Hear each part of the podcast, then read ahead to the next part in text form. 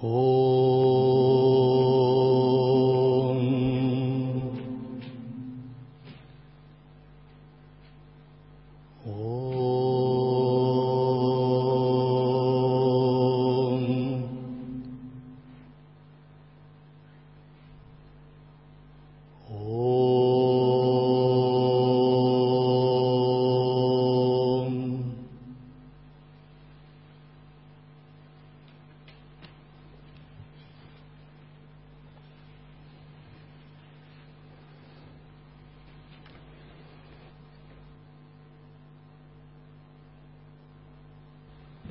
Курс ведических лекций, прочитанных Сати Сай Бабой.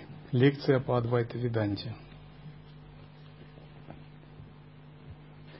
Так сразу создаем правильную мотивацию для слушания учения. Многие духовные искатели десятки лет слушают учение с неправильной мотивацией, поэтому оно их не спасает, не помогает. Как бы впустую время тратят. Напротив, даже минута слушания учения с правильной мотивацией может открывать духовные глубины, которые стоят трех лет ретрита. Наиболее важная тема из тех, которые здесь обсуждались, это Адвайта, или философия недвойственности. Единственной реальностью Шанкара объявил Брахмана, а мир назвал Митьей, обманом.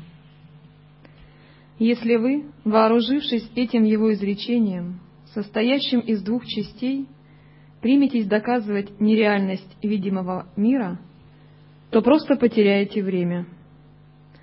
Есть другое утверждение, на которое следует опираться, а именно «Весь мир объят и заполнен Вишну». Если мы объединим две фразы, то смело можем продолжать дальнейшие исследования.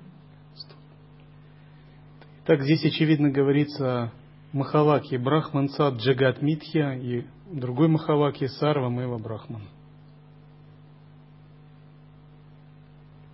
Мир многообразных форм является нереальным, иллюзией, заблуждением. Мир единого Брахмана – это единая и конечная реальность. Чтобы принять такую точку зрения и научиться жить ей, мы должны полностью радикально перевернуть свое сознание. Мы должны изменить свои взгляды, признав, что все предыдущее наше знание было ошибочным, заблуждением. Все наши суждения и представления. Мы должны сформировать новую психологическую непрерывность и научиться жить с ней, не теряя адекватности –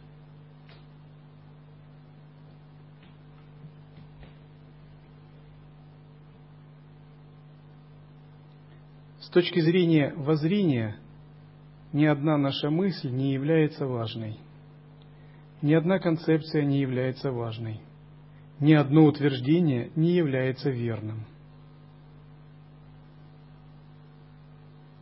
Если мы хотим глубоко погрузиться в воззрение, мы должны освободить свой разум от клеток, которые его замыкают. И неважно, это мирские клетки или духовные, но если разум замыкается – мы должны понять, как его освободить. При этом освободить его правильно, не впав в отклонения, которых огромное множество, например, нигилизм или этернализм. Если мы хотим понять воззрение Адвайты, мы должны отбросить все тексты, все доктрины, все концепции, все умозрительные представления о тех святых, об этих учениях, об этих религиозных различиях, о тех учителях и о прочем. Все это на самом деле без понимания их правильного воззрения является тоже формой ограничения. Отбросить различные устоявшиеся представления о так называемой культуре, морали человеческой, стереотипах, обывательском мышлении, все это на самом деле мусор, хлам, бесполезный для просветления это напротив то, что нас ограничивает. Но сказать, что мы это так должны вот огульно отбросить, вот, как коммунисты до основания, а затем все в руины, неправильно. Потому что вот так отбрасывать, это был бы нигилизмом, и мы бы впали в какую-то крайность. и не достигли бы полной реализации. Надо отбрасывать очень тонко, очень-очень тонко и правильно. Потому что от истинного состояния до нигилизма или впадения в этернализм всего лишь один шаг. То есть мы должны это отбросить на уровне воззрения, но не поведения. И не на уровне индивидуальной самодисциплины.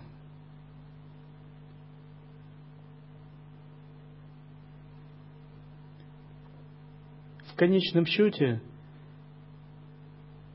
все, что не выражается логикой, словами, именем и формой, если мы не обнаруживаем пустотность, бессущностность всего этого, не обнаруживаем единство в Брахмане всего этого, не уравниваем все в едином вкусе и не обнаруживаем просто проявление всего этого как игры, является заблуждением. И отбрасывание у нас не нигилистическое. То есть, если бы мы практиковали ближе сутру или просто были бы последователями нигилистической философии, мы бы просто так огульно отбрасывали, заявив, что нет никакого разнообразия, есть один только брахман. Ну и тогда, в общем, дальше делать нечего, можно как бы быть в этом состоянии. Однако нигилизм является ошибочной точкой зрения. Потому что заняв нигилистическую позицию, если мы будем последовательными, то нам надо сказать, еда тоже не брахман. Неважно есть, но тело будет есть, так?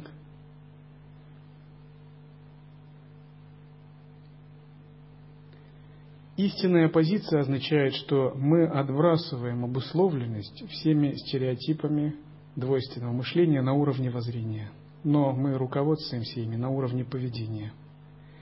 На уровне поведения мы ими руководствуемся как игровым проявлением энергии недвойственного брахмана. Вот так мы минуем нигилизм. Этернализм означает не понимать сущность недвойственности, означает быть чем-либо обусловленным, увековечивать какую-то концепцию, какое-то божество, наделять самосущностью – самостоятельностью, какие-то законы, какие-то отношения, какие-то логические понятия, свое «я», например. Увековечивать, признавать отдельным, самосущим, реальным. Это тоже отклонение. Например, есть люди, которые спорят об учениях, или которые считают свою религию истинно а других неверными. Есть люди, которые застряли на концепциях, буквальном понимании текстов – есть люди, которые оценивают по внешности другие учения или других людей. Все это разные формы этернализма. То есть такой человек слепо поддается внешней реальности, не видя пустотную, недвойственную сущность любых проявлений. И вот между нигилизмом и этернализмом лежит прямо посредине недвойственное состояние, без отклонений. И вот очень нелегко попасть в это правильное, недвойственное состояние и всю жизнь его выращивать. Вот только когда вы правильно попадаете в это недвойственное состояние, правомерно говорить, что вы зародили расу, вкус, то есть произошло зачатие. А пока вас заносит то в нигилизм, то в этернализм, вы еще не зародили, то есть не произошло зачатие. И вначале нас всегда как бы, как неопытного водителя, который водит грузовик, заносит вправо или влево. Мы не вписываемся в дорожку. То есть мы неумело выворачиваем руль. Но постепенно мы учимся так балансировать, чтобы находиться посредине.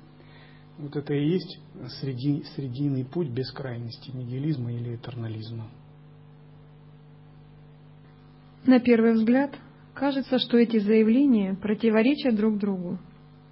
С одной стороны, мы говорим, что мир нереален, с другой утверждаем, что он есть проявление Бога. Следует отметить, что когда Шанка рассказал Брахма Сатьям, Брахман есть истина, он не прибавил, что мир — это асатья или ложь. Он употребил особое слово «митья».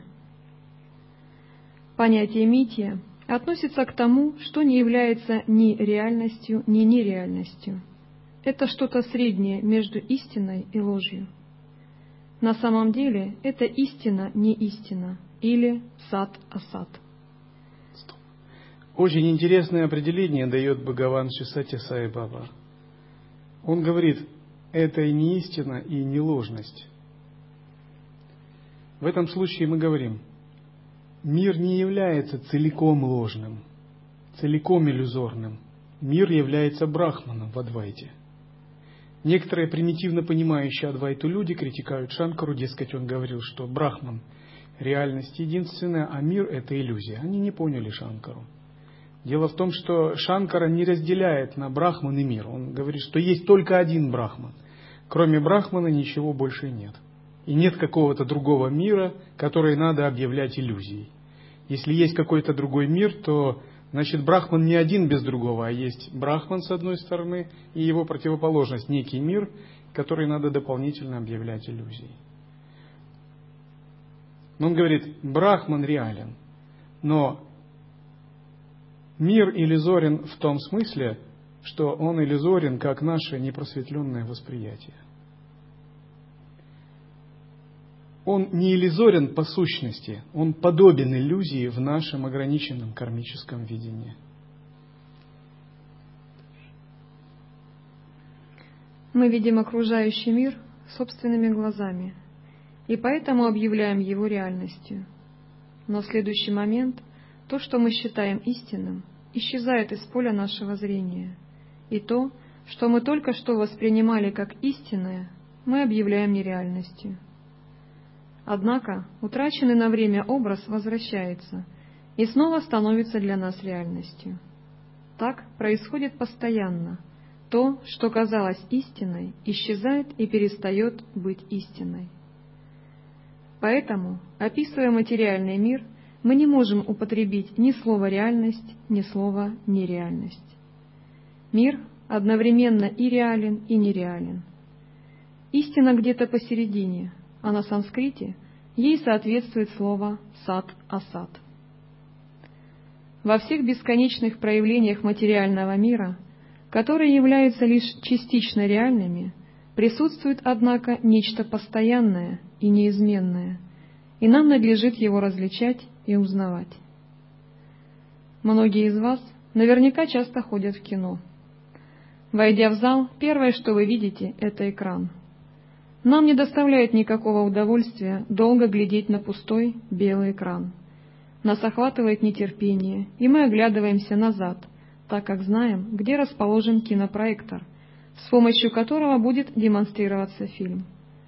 Наконец, на экране появляются первые кадры. Они уходят и сменяются следующими. Многие из предыдущих, уже виденных кадров не исчезают окончательно, а через некоторое время снова появляются на экране. Так, перед нами мелькает сплошная вереница периодически повторяющихся картин. И этот процесс можно сравнить с живой, постоянно меняющейся картиной материального мира во всех его проявлениях. Брахман как сознание представляет собой экран. Майя, как постоянно меняющаяся иллюзия, представляет собой кинофильм – как наложение на экран, как его проекцию. Сам по себе кинофильм нереален. Если мы видим поезд на экране, то за ним нет никакой сущности. Это просто наложение на экран. Все, что есть, реально, это только экран. А все кадры являются игрой энергии кинопроектора. Кинопроектор в данном случае – есть ахамкара, ум, эго и чита, который занимается тем, что проецирует определенный тип энергии на поверхность экрана. Кинопленкой в данном случае является набор старых умственных впечатлений, самскар, который хранится в чите, в кладовой подсознания.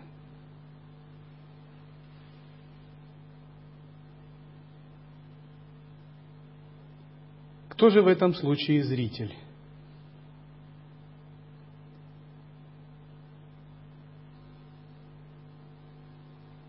Есть экран, есть кинопроектор, есть фильм.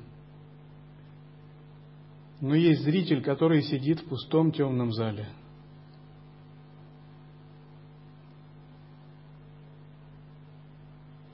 Зрителя можно уподобить дживе, душе, связанной с будхи.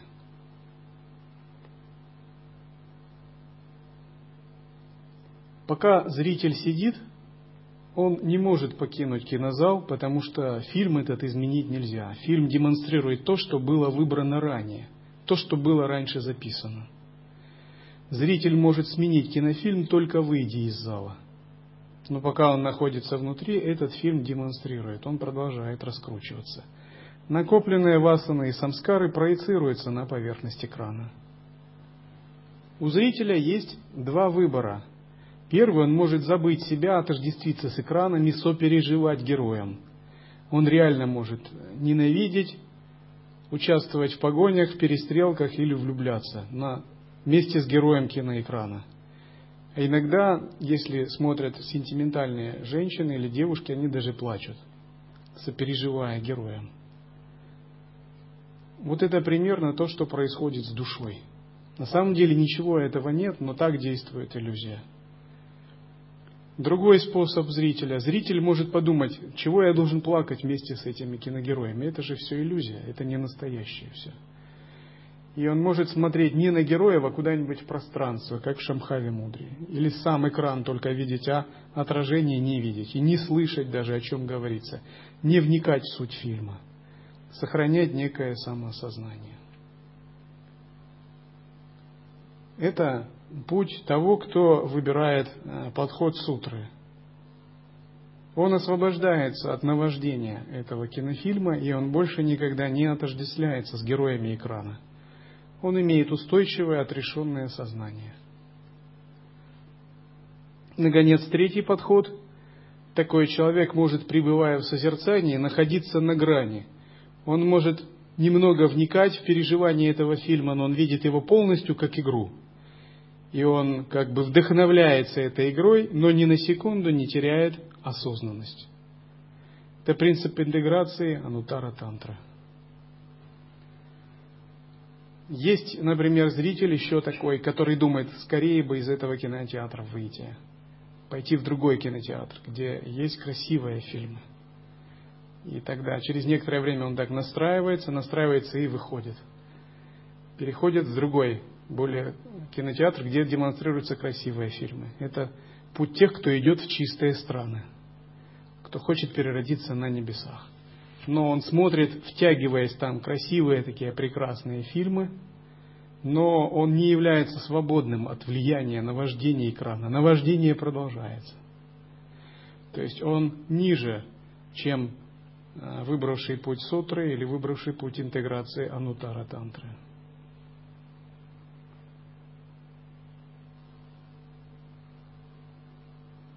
Когда мы говорим, что мир — это мития, не следует забывать, что имеется в виду не только неживая материя, но вся совокупность его форм, включая все формы существования живой природы. Все живые существа вовлечены в постоянный круговорот рождения, смерти и исчезновения. В любой момент времени множество людей появляются на свет, умирают и покидают пределы материального мира – этот непрекращающийся процесс прихода и ухода можно сравнить с кадрами, мелькающими на экране. Если вы возьмете статистику, сколько каждый день умирает и рождается в России, вы будете удивлены, сколько каждый день умирает и рождается на земном шаре. Вот пока мы разговариваем, уже несколько человек умерло в мире, несколько родилось. Но мы это просто не осознаем. Это процесс непрерывный.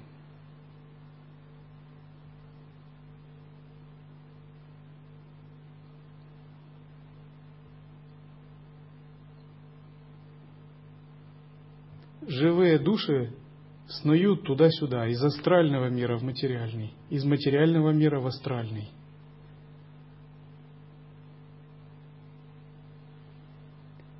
Понимание этого процесса непостоянства позволяет нам отрешаться от иллюзий, от наваждения этого мира.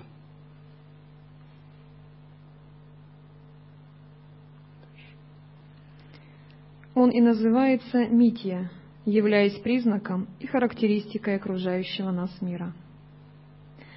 Продолжим наше исследование. Нам нужно выяснить, что является опорой, фоном для меняющихся кадров. Они появляются на экране и исчезают с него. Если бы на экране не было, то демонстрируемый фильм был бы недоступен нашему зрению, если бы экрана не было. Когда же экран заполнен кадрами, сам он становится незаметным. Вы не видите его отчетливо, он превратился в неотъемлемую часть картины. Теперь вам ясно, что показ фильма возможен только благодаря сочетанию неподвижного и реально существующего экрана с мимолетными, сменяющими друг друга картинами. Экран постоянен, кадры временные. Природа ума представляет собой экран. Мы отождествляем Брахман и природу ума. Кадры, которые мелькают на экране, представляют собой весь материальный мир как сочетание трех гун, пяти элементов и двадцати четырех татв. Пребывать в природе ума означает распознавать пространство, в котором подвешены все вещи, и обращать внимание в первую очередь на него, а не на сами вещи. Когда мы обращаем внимание на сами вещи и игнорируем пространство природы ума, то говорят, мы пребываем в неведении, мы пребываем в обусловленности.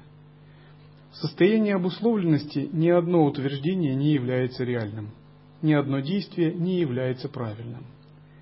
Его можно с натяжкой только условно назвать реальным или правильным. В состоянии экрана, когда мы погружены в природу ума, любое действие является правильным. Даже если оно снаружи кажется неправильным. Вот это такая парадоксальная логика Адвайты.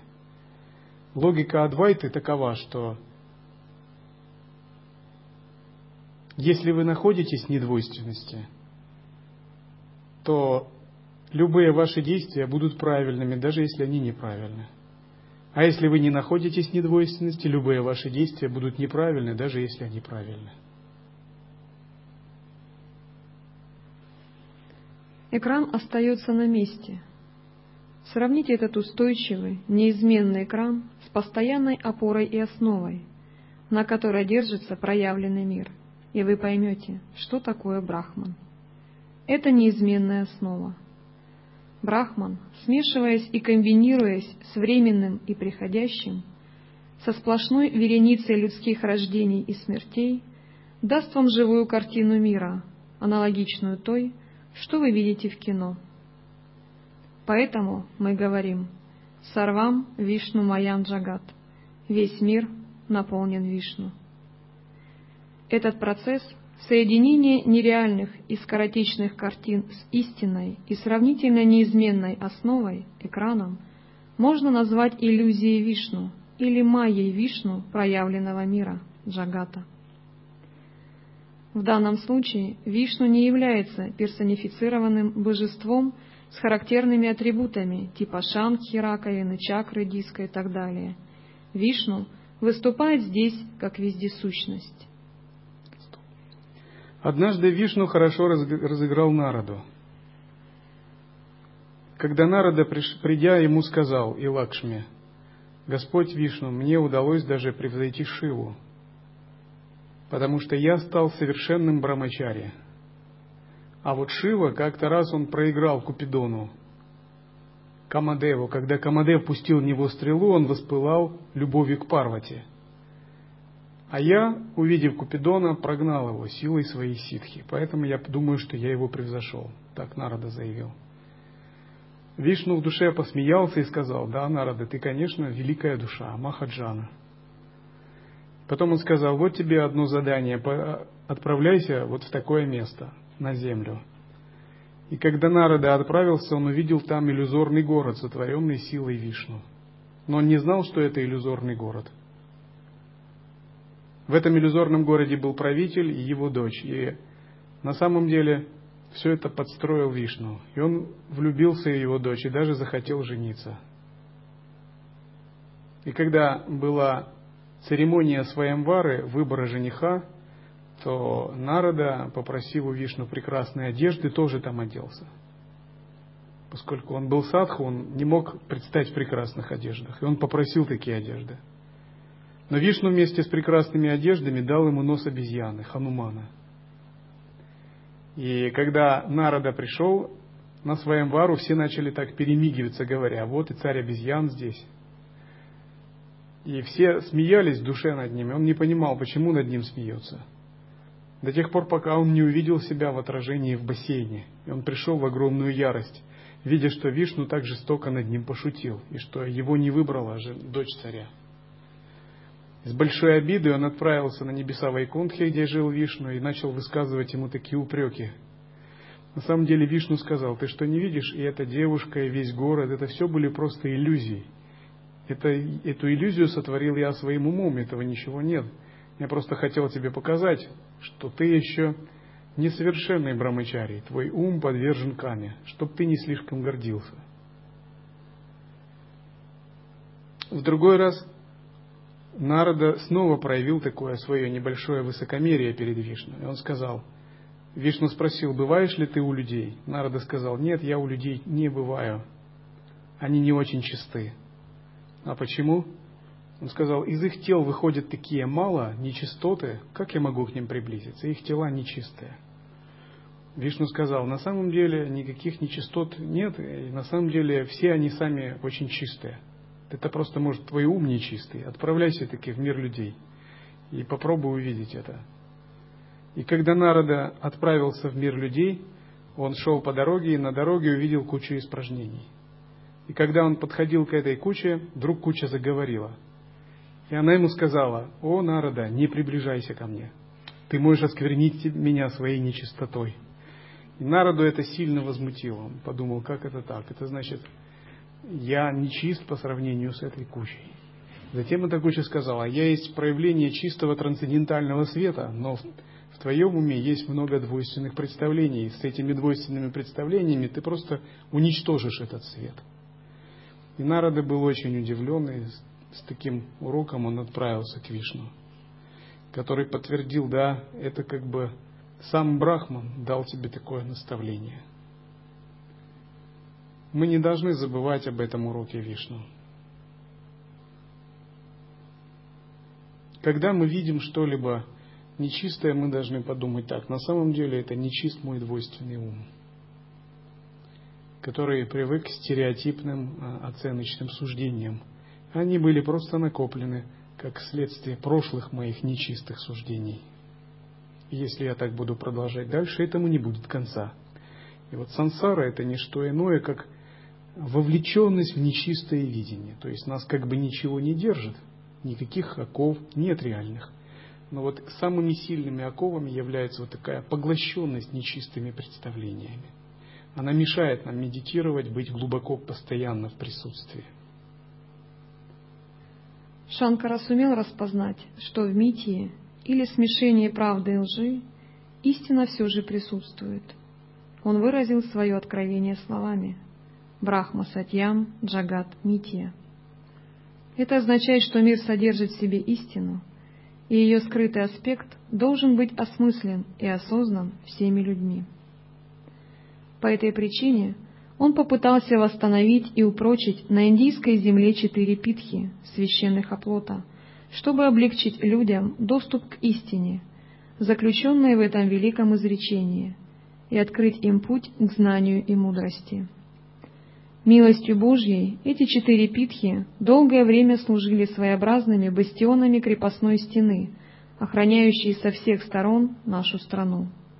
К сожалению, с течением времени этот оплот был разрушен. Бастионы пали, а через стены хлынули вражеские полчища, называемые основами западной цивилизации. В результате мы отрицаем собственную культуру, предаем забвению древнюю традицию и ведем себя подобно животным. Чрезвычайно важно восстановить в памяти, насколько священны наша культура и тот образ жизни, к которому она призывает – мы должны осознать тот принцип единства, который содержится во всех религиозных учениях, и передать свое знание другим. Индийская духовная традиция рекомендует исследовать и анализировать явления окружающего мира, повторяя «О нет, это не то, что я ищу. Нет, это не то, что я ищу». Таким. Это называется метод нети-нети. Но это не буквально так, что вы думаете, о нет, это не то, что я ищу. Вы размышляете, философски анализируя реальность и думая так, коль Брахман не имеет имени и формы, цвета и запаха, не подвержен трем гунам, это не моя цель. И вы это делаете очень быстро, на грани мгновенного понимания. Например, вы медитируете, и появляется какой-либо образ. Например, появляется какая-то темная фигура духа, и он говорит, я забрал силу, твою духовную силу вы говорите, ну, это не Брахман, это не моя цель, меня это не интересует. Я буду продолжать медитацию, как ни в чем не бывало. Тогда такой дух ничего не может вам сделать, и он исчезает. Если вы начинаете думать, действительно ли он забрал мою силу, а что это за дух, как его зовут, может, это мне наказание за мои грехи, вы начинаете ввязываться в ментальный процесс и терять. Реально свою духовную силу теряете, потом думаете, вот, это дух забрал мою силу. Он не мог бы никогда ее забрать, если бы вы сами ему не отдали. На самом деле есть множество рассказов про энерговампиров, а, про астральных сущностей, которые сосут энергию, выпивают энергию, про самые разные страшные существа астральные. Но это вы должны понять, это система описания мира, это интерпретация, просто определенный синтаксис – это определенный глоссарий, словарь восприятия, который устанавливает в сознании конвенцию, договор. И только на основании этой конвенции уже включаются энергетические процессы. Если вы конвенцию не заключаете, такой договор не подписываете в своем сознании, то никаких энергетических взаимодействий не может быть.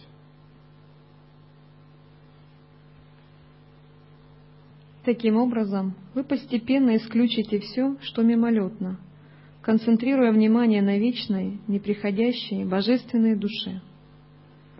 Таков истинный путь, которому нас учит Веданта. Ступив на него, с самых первых шагов мы задаем себе вопросы. Разве я это тело? Разве я это ум? Разве я это антахкарана, внутренний, тонкий инструмент распознавания? В процессе самопознания нет ничего лучше подобного исследования. Если вы все-таки продолжаете отождествлять себя с телом, тогда попробуйте вникнуть в смысл утверждения «это мое тело». Кто тот, который владеет телом? Говоря «мое тело», мы уже подразумеваем, что его хозяин – нечто отдельное и отличное от тела. Точно так же, говоря «мой ум», мы имеем в виду то, что ум отличен от нас. Таким образом, мы перебираем и оцениваем все эти вещи. Только когда вы займетесь необходимым исследованием своего «я» и осознаете, что не тождественны телу и уму, сможете вы уверенно погрузить себя в философию Адвайты. Недвойственности. Следуя учению Веданты, вам придется неоднократно повторить «это не я», «это не я», это не я, пока, наконец, вам не откроется истина о самом себе. Когда Рама, находясь в изгнании, странствовал по лесу вместе с Ситой и Лакшманой, на пути они часто встречали мудрых отшельников Риши. Мудрость Риши притягивала людей, и народ часто собирался на беседы, чтобы послушать их. Согласно обычаю, на таких собраниях Мужчины сидели с одной стороны, женщины с другой. Сита тоже принимала участие в беседах. Своим видом и лесными одеждами странников Рама и Лакшмана тоже напоминали Риши. Но никакая одежда не могла скрыть того божественного света, который излучал весь облик Рамы. Одна из женщин, сидящих рядом с Ситой, спросила ее, «Ты пришла сюда одна или твой муж тоже пришел с тобой?» Женщин одолевало любопытство, им не терпелось узнать, кто же муж Ситы, и они задавали ей множество вопросов. Сита — святая женщина, чье поведение было всю жизнь подчинено законам праведности, не могла позволить себе встать в присутствии Риши и громко объявить «это мой муж». Тогда одна из женщин, понимая нежелание Ситы во всеуслышание представлять своего супруга, указала пальцем на одного из мужчин и спросила «Этот человек твой муж?» Сита ответила отрицательным кивком головы. Тогда другая женщина подошла к Сите и спросила Твой муж тот человек, чьи волосы завязаны узлом? Сита снова наклонила голову, отрицая. Так женщины продолжали выведывать правду, поочередно указывая пальцем на всех сидящих мужчин, пока очередь не дошла до рамы. Но Сита не ответила ни да, ни нет. Она просто загадочно улыбнулась, и ее лицо озарилось счастьем и радостью. Смысл учения Веданты очень близок к тому, что рассказано в этой истории. Ты можешь указывать пальцем на все, что окружает тебя, но если это не высшая реальность, ответом будет «нет». Если то, на что указывается, не истина, последует только один ответ – это не то, это не то и так далее. Когда наступит черед высшей реальности или брахмана, вы просто испытаете блаженство и счастье. Такова суть Веданты, и мы хотим, чтобы она открылась вам, пока вы молоды, и ваша душа невинна и чиста. Когда методом отрицания нети и нети вы обнаруживаете истинное состояние, у вас возникает блаженство и счастье, как первый признак того, что вы приближаетесь в своем поиске и исследовании Брахмана. Сита в Махабхарате олицетворяет энергию Вишну, то есть супругу Рамы.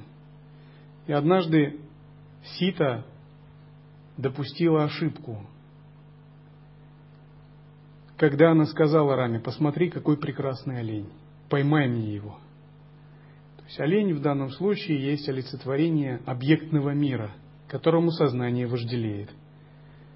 Рама есть высшее Я, а Сита – энергия, в которой окутана высшее Я – и поскольку Сита настаивала, чтобы Рам пойма, Рама поймал и такого красивого оленя, то Рама отправился за этим оленем. Это означает, что когда мы видим какие-либо внешние объекты, наша энергия резонирует, транспортирующая прана выходит, пытается схватить внешние объекты. Когда транспортирующая прана пытается схватить внешние объекты, она как бы тянет за собой, зовет высшее Я. И высшее я сначала колеблется, затем оно как бы утягивается транспортирующей праной и отождествляется. Таким же образом, Рама, погнавшись за оленем, потерял свою ситу, поскольку ситу похитил Равана, превратившись в садху.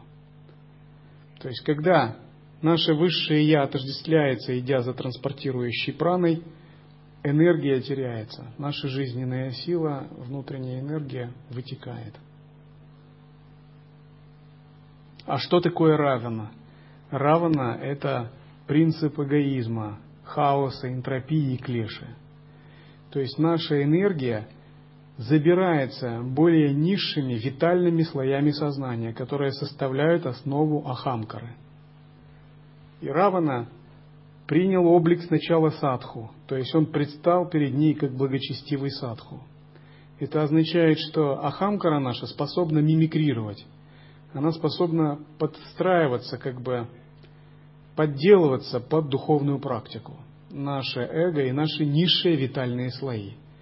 То есть просто так мы не можем потерять энергию. Но когда мы ошибаемся, то наши низшие слои витального, наше эго – выдавая себя за духовно практикующего, может забрать, эту, может забрать нашу внутреннюю энергию, пока Рама находится в лесу и охотится за оленем. То есть пока наше высшее Я где-то блуждает в лабиринтах, в дебрях Манаса. И вот когда такое происходит, это называют асам-йога. То есть асам-йога означает сам-йога нарушается, теряется. Теряется равновесие, баланс белой и красной капли осознавания и энергии.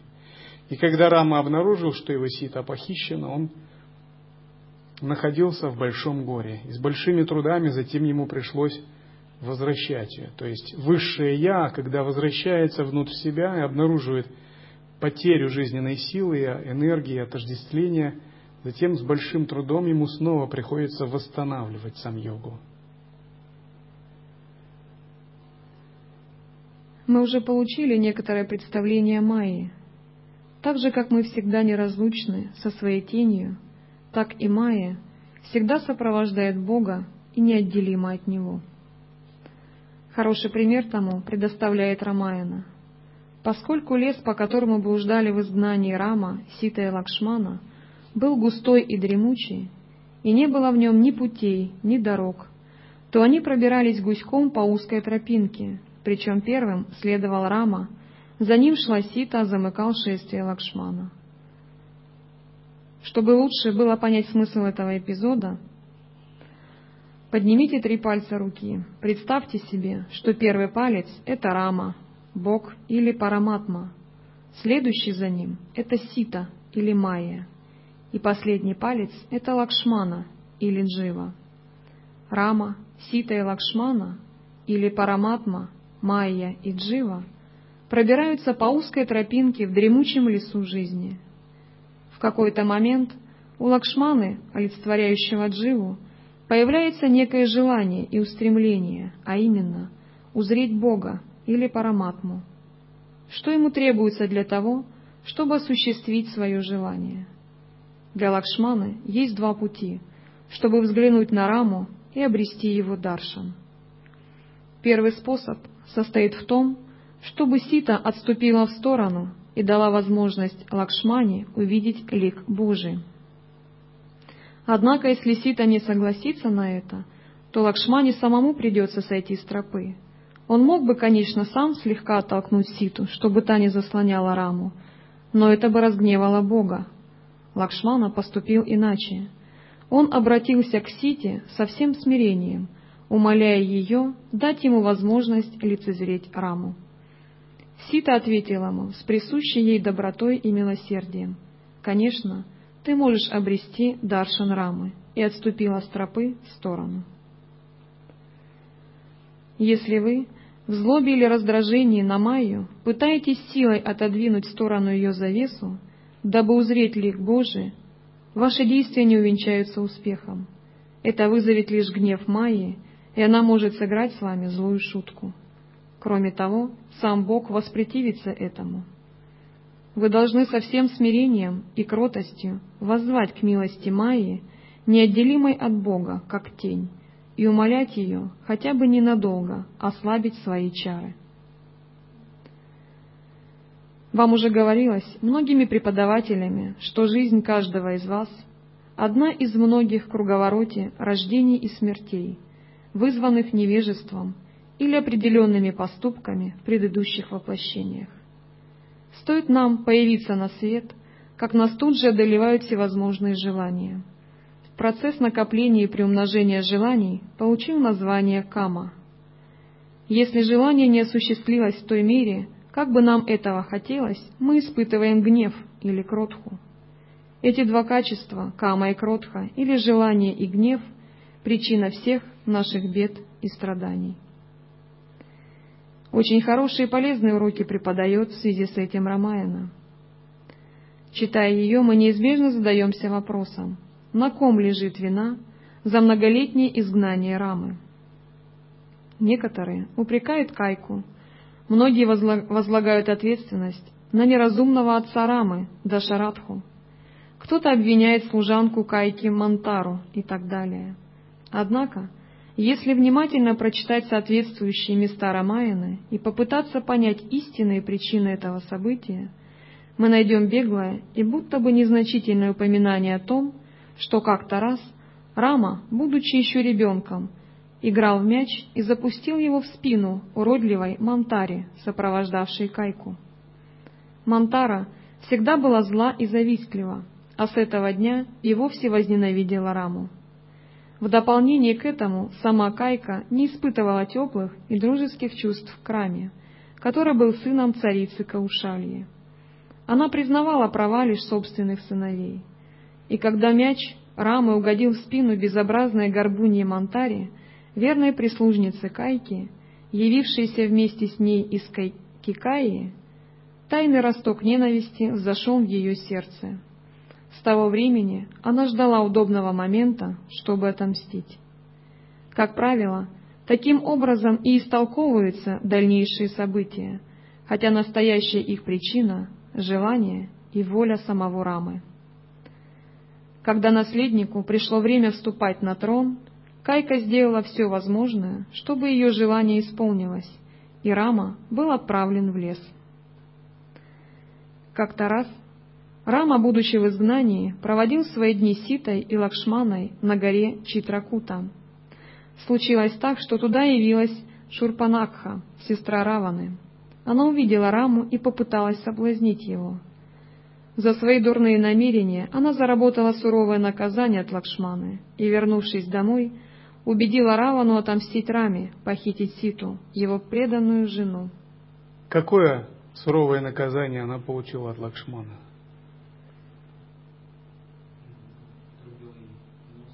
Отрезала ей чуть-чуть нос. Да.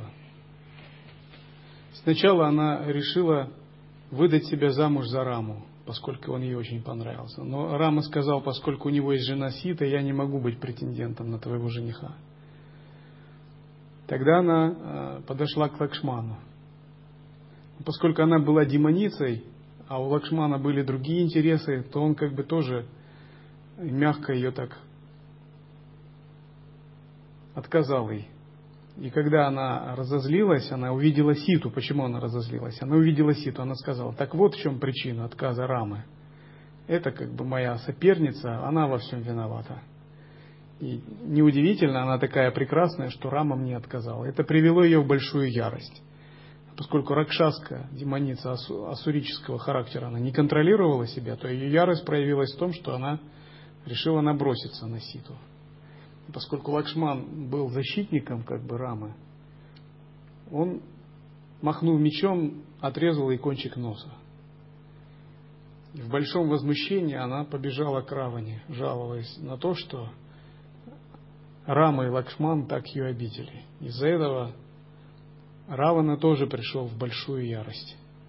И все это было как бы такой заранее задуманной искусной ливой, все эти моменты это были стадиями воплощения Рамы, чтобы состоялась лила под названием Махабхарата. А воплощение Вишну, аватара, был прославлен как человек, долго исполняющий безупречно свои обязанности. Рамаяна – это огромная книга, обширный эпос, но вы не найдете в ней и нескольких значительных упоминаний об этих двух персонажах – Мантаре и Шурпанакхи которые на самом деле играют огромную роль. Хотя на протяжении всей книги вы едва ли раза три встретите эти имена, именно они определяют весь смысл и всю соль пространства эпоса. То, что Рамана, выросший в Айодхе, оказался в лесу, а Сита, последовавшая в изгнании за своим супругом, очутилась на ланке в логове Раваны, произошло по вине Мантары и Шурпанакхи. Повторяя, что именно эти двое ответственны за события всей Рамаяны, отметим, что их нельзя рассматривать просто как неких индивидуумов. Шурпанакха олицетворяет желание и пристрастие, Мантара — воплощение злобы и мстительности.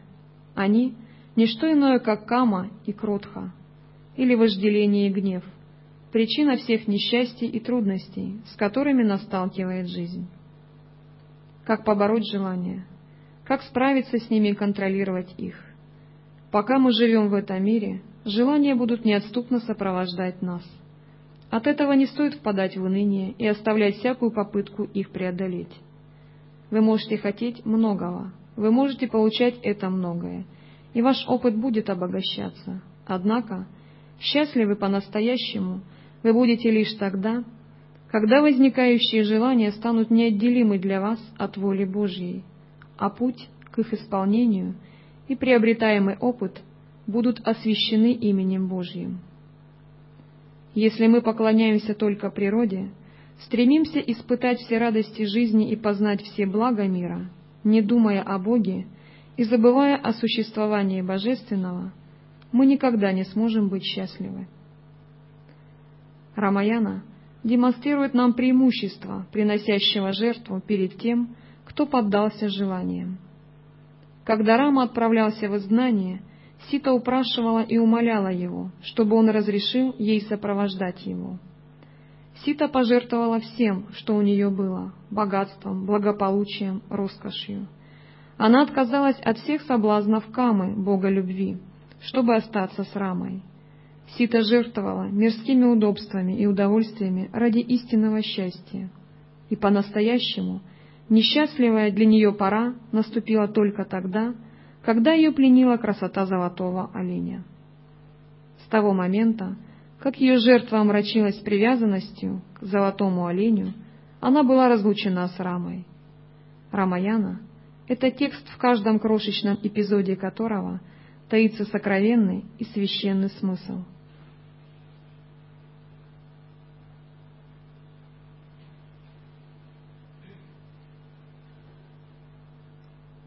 Oh.